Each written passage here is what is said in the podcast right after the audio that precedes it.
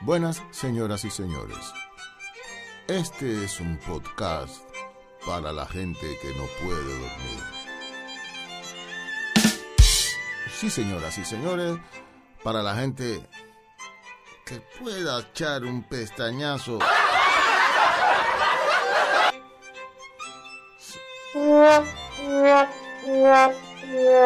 Sí, sí, hoy traemos una historia triste. Una historia cubana de los años 57, 58. Señoras y señores, de una bella mujer.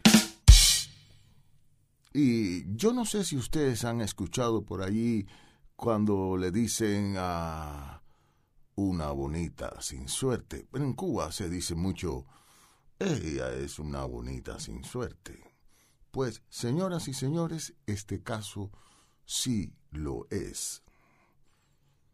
Una bonita sin suerte.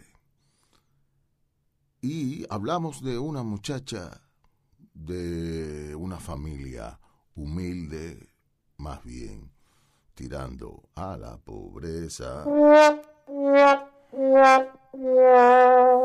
pero con una belleza descomunal. A los 15 años era una de las bellezas de toda La Habana. Señoras y señores, allí todo el mundo tenía que hacer con ella, porque era una gran rubia. Señoras y señores, aunque ustedes no lo crean, las personas rubias y de color blanco son mayoría en Cuba. Y en aquellos tiempos también. Pues, volviendo al tema de la muchacha que le vamos a poner un nombre, Ofelia. ¿Qué les parece? Pues Ofelia, señoras y señores, se convirtió en una mujer, en una bella mujer, como estamos diciendo, y en toda La Habana todo el mundo tenía que hacer con ella. Y pretendientes, señoras y señores, no les faltaba. Pero ella escogió a un muchacho. Sí, de tantos que tenía, escogió a uno y este era un muchacho de una familia adinerada. Inteligente la muchacha, ¿eh? No, bueno, esto es un, un poco un chiste, pero la chica, Ofelia, se enamoró de este muchacho. Lo que pasaba es que el muchacho era hijo de una de las familias más ricas de La Habana y a la vez la familia rica quiere que todo se mantenga en el mismo orden, es decir, que los hijos se casen con familias más o menos del mismo linaje. Créanme, señoras y señores, en La Habana todo este sistema era un suceso. Si te enamorabas de alguien de otro nivel, nivel económico,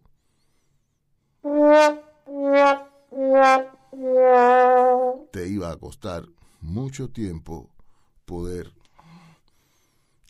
lograr que tu familia, que la familia de él o de ella te acepte. Pues, volviendo a Ofelia, Ofelia se encuentra con este muchacho, digámosles Luis. Ofelia y Luis empezaron un romance, pero cuando quisieron más se dieron cuenta que iba a ser muy difícil para Ofelia y para Luis que la familia aceptara a la nueva inquilina. Y entonces se les ocurrió a ellos una idea. dijo Luis, ¿por qué tú no vienes a trabajar a la casa de criada?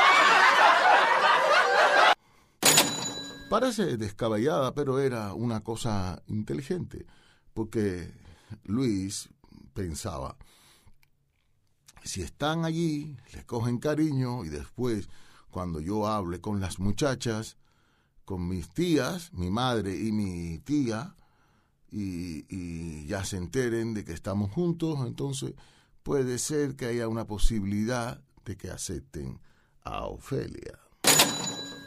Y así hicieron. Un día presentaron a Ofelia en la casa que necesitaban una criada y que la criada en aquellos tiempos de las casas ricas vivía allí y no podía salir en la semana solamente un día. Y entonces Ofelia señoras y señores, empezó a vivir ahí. Y ahí a tener un bonito romance con Luis.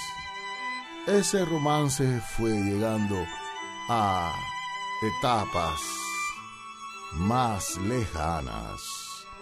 Y un día el fruto del amor salió a la luz señoras y señores, quedó embarazada. Y así fue.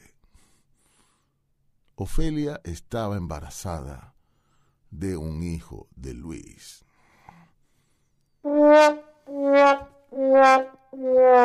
Yo me río antes porque ustedes pueden pensar que esto iba a favorecer las relaciones de ellos dos. Pues no. La tía eh, estaban renuente y decían que era un bastardo. ahora es cosa de risa, pero en aquellos tiempos era cosa de llorar, imagínense ustedes, ellos dos. Pero este muchacho con tan mala suerte, Luis, tenía que hacer una gira de negocios porque él trabajaba en negocios en Europa y salió un día antes de que Ofelia diera a luz. Y en esa gira, señoras y señores, lo invitaron a una corrida de toros en España. Y en la corrida de toros, las cosas de la vida, el toro con una banderilla en el lomo, se movió muy fuerte, sacudió la banderilla y la banderilla vino a caer precisamente en el corazón enamorado de Luis.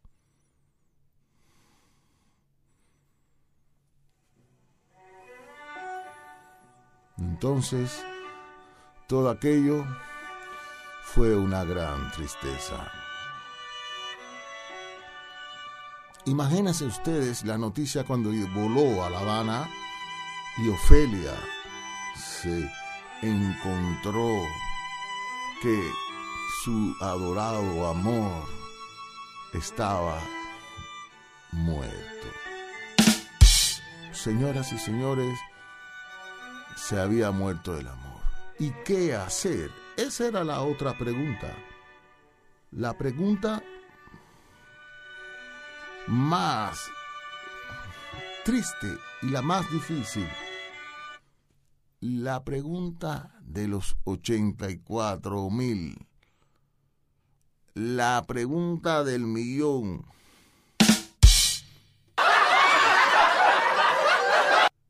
Esa muchacha con una barriga a la boca, como se dice en un buen cubano. Y entonces, ¿qué hago? Y la familia,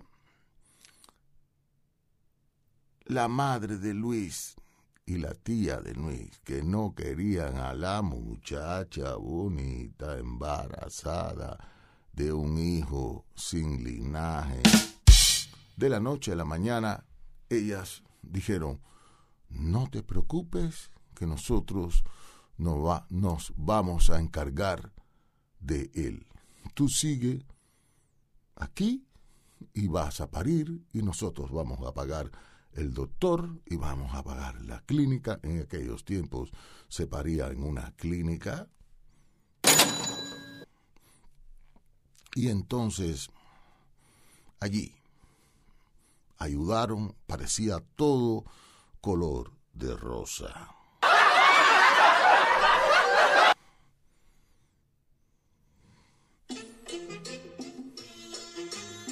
Pues nada, señor. Señoras y señores, mientras sonaba la música de las grandes bandas cubanas por aquellos tiempos, Ofelia había parido un lindo varón de ocho libras. Muy bonito y las tías se enamoraron de su nieto, sobrino nieto.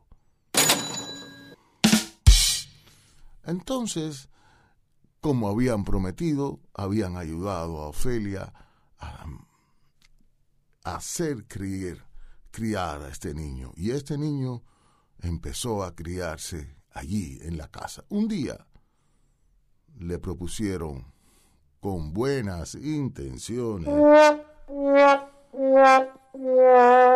a Ofelia que dejara vivir al niño en su casa, en la casa de su padre.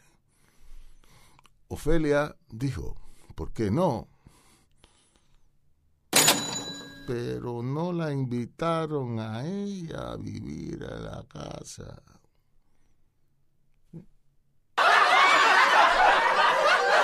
Bueno, cosas de los ricos, la gente que tiene dinero y de aquellos tiempos sobre todo. Y sobre todo personas no con mucha escuela. Pues Ofelia accedió diciendo, bueno, es mejor para el niño que se críe junto con su familia y que allí viva, tenga una bonita vida. De todas maneras, yo vivo en un cuarto en La Habana vieja y allí no le puedo dar mucho. Pues así fue. El niño de Luis y Ofelia empezó a vivir allí y fue creciendo. Fue creciendo mucho en los barrios del Vedado. Allí. No, no, no, no, no.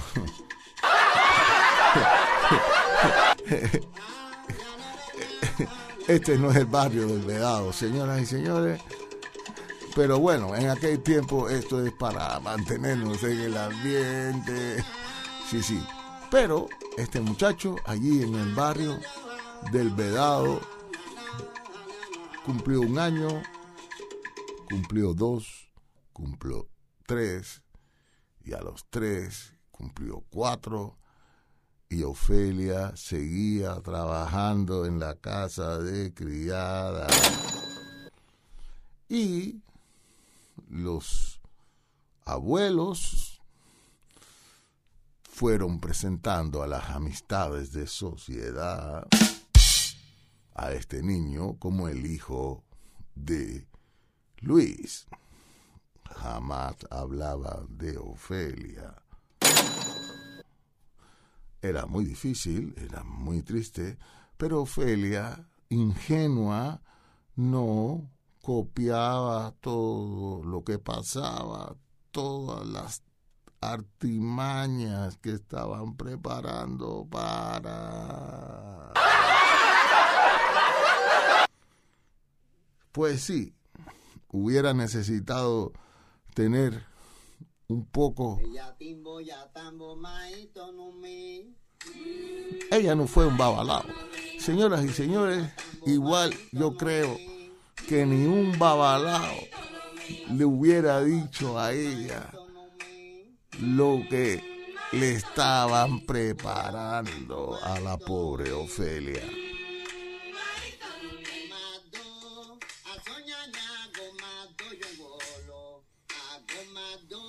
Pues sí.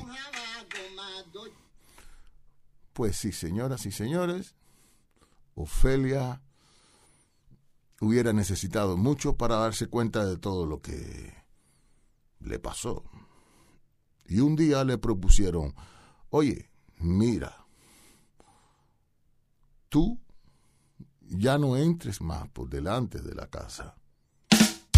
Dice, ¿por qué? Dice, bueno, porque no se ve muy bien, ustedes no estaban casados y tenemos que eh, hacer que, que poco a poco te vamos a ir presentando a la sociedad rica de La Habana. Y entonces tú sigues entrando por la parte de atrás de la casa. Eso ya empezaba a poner en duda a Ofelia y un día estaba decidida a decirle, me llevo a mi hijo de aquí. Pero cuando fue ese mismo, coincidió que ellas también querían hacerle una propuesta a Ofelia. La propuesta era, mira Ofelia, ¿por qué tú nos dejas llevar al niño a la playa? La vamos a llevar a Varadero. Y ahí en Varadero, una semanita para que el niño juegue y conozca la playa. Y allí la cosa de los pobres, de nosotros los pobres, empezamos a soñar y a soñar y a soñar. Y dice, ah, yo nunca he estado en Varadero. Y ya mi hijito con cuatro o cinco años puede estar en Varadero. Y va a estar muy feliz y con otros niños. Y yo no tengo ambiente. Pues nada. Ofelia accedió pensando. Cuando regrese, me lo llevo para mi casa. Pues, señoras y señores, así pasó. Fueron a Varadero. Y allí en Varadero empezó la semana.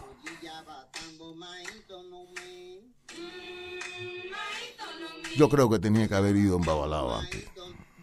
Porque pasó una semana y ella vio la pobre y desconsolada Ofelia presintió que algo malo iba a pasar. Y pasó una semana y no llegaban, y pasaron dos semanas y no llegaban. Y pasaron tres semanas y no llegaba.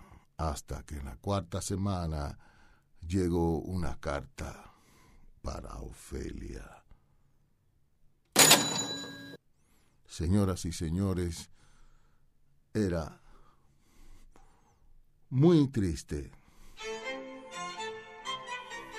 La carta decía, querida Ofelia, nosotros no estamos en Cuba. Nosotros hemos emigrado a los Estados Unidos de América. Y claro, nos hemos llevado a el vástago de nuestro querido hijo Luis. Esperamos que él aquí en los Estados Unidos tenga un fin, una vida feliz y pueda desarrollarse como un gran ser humano. Espero que estés agradecida por todo esto y comprendan, comprendas la situación en que nosotros nos hemos encontrado y seas capaz de aceptarla. Sin más, los padres de Luis.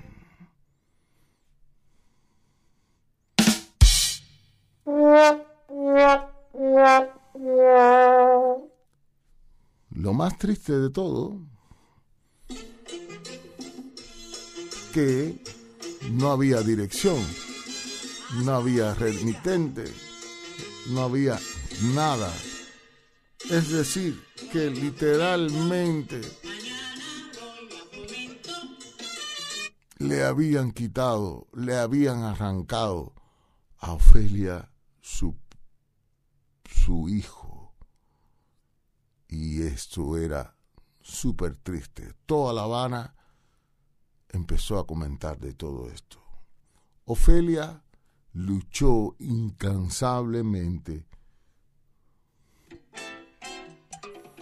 para conseguir la dirección de ellos. Señoras y señores, pasaron muchos, muchos años, muchos años. Y Dios quiso de que jamás se encontrara Ofelia con su hijo. Igual, todavía el hijo de Ofelia vive en los Estados Unidos. Ofelia se volvió a casar y allí tuvo otra historia y otros hijos. Pero su hijo de su primer amor no apareció jamás. Pues nada, señoras y señores, esta es la historia de Ofelia, una mujer común de La Habana de los años 50 y pico. Espero que con esta muela ustedes se hayan quedado dormidos y los que no se durmieron lo hagan pronto. Muchas gracias por escuchar y nos vemos en las próximas